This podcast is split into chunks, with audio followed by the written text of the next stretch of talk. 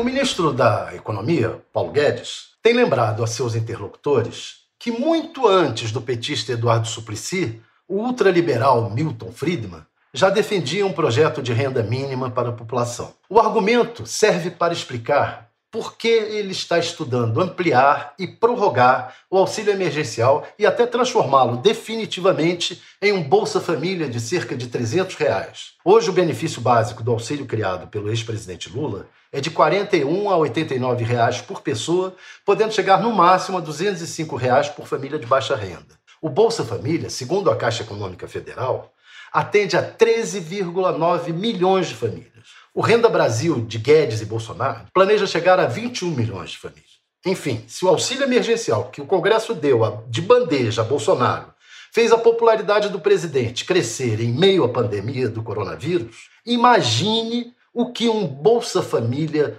maior, atingindo 21 milhões de famílias, pode fazer. Bolsonaro, que sempre foi contra o programa petista e nem sequer citou a ajuda aos trabalhadores em seus discursos de posse, agora está maravilhado com a ideia. Daí ter, pedido a Guedes uma solução. O ministro deve embrulhá-la num pacote de aumento de impostos e corte de gastos públicos e jogar no Congresso. A base bolsonarista, incluindo o Centrão, naturalmente vai festejar. A bomba cairá mesmo no colo da oposição. O que fazer?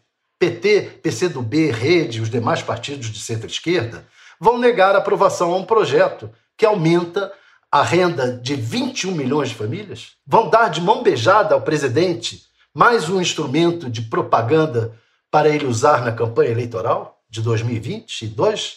Perguntei aos líderes de oposição como sair desse beco sem saída. Bem, eles já prepararam projetos alternativos, fundamentalmente ampliando o valor do benefício do Bolsa Família e o número de pessoas atingidas. É mais ou menos o que o governo também estuda. O embate em plenário será em torno de valores e das fontes de financiamento, impostos, cortes, etc.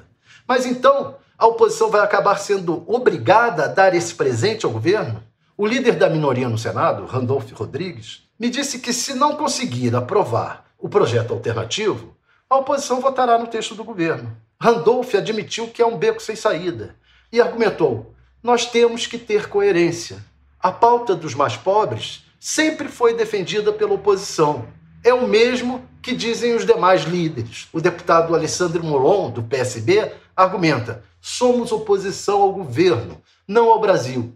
É verdade. Mas quem vai entregar o dinheiro na mão do eleitorado é o governo Bolsonaro.